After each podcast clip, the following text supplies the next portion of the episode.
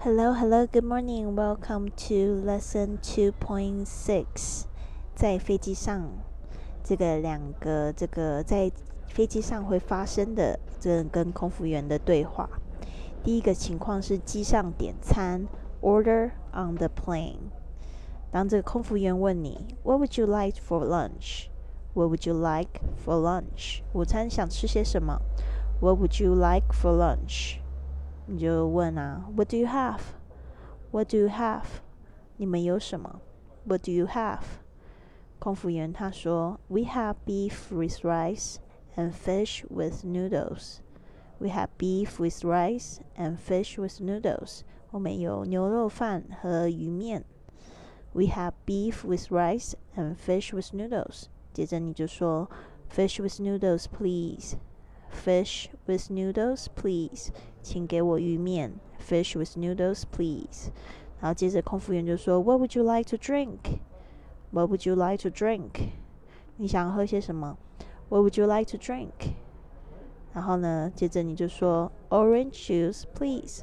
Orange juice, orange juice, please. 就请给我柳橙汁，Orange juice, please.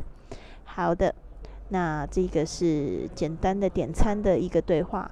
接下来情况是第二个是 situation number two，好冷，feeling cold，你可能觉得好冷好冷哦，要需要一个毛毯。你按了服务员，你就这样说；你按了这个服务铃，你就这么说：I feel a bit cold. Can I have an extra blanket? I feel a bit cold. Can I have an extra blanket? 我有点冷。可以再给我一条毛毯吗？I feel a bit cold. Can I have an extra blanket? 然后呢，空服员就说：“Yes, madam. Here you go. Yes, madam. Here you go.” 他就拿着毛毯，他就说：“好的，女士，这里。”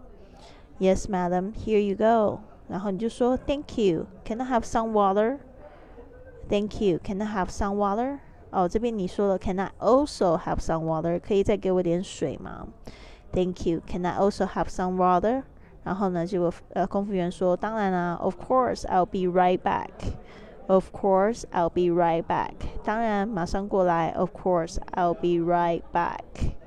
好的，希望这个两个小对话呢，可以帮助在你在这个飞机上的时候呢，对话更顺利哦。I'll see you soon.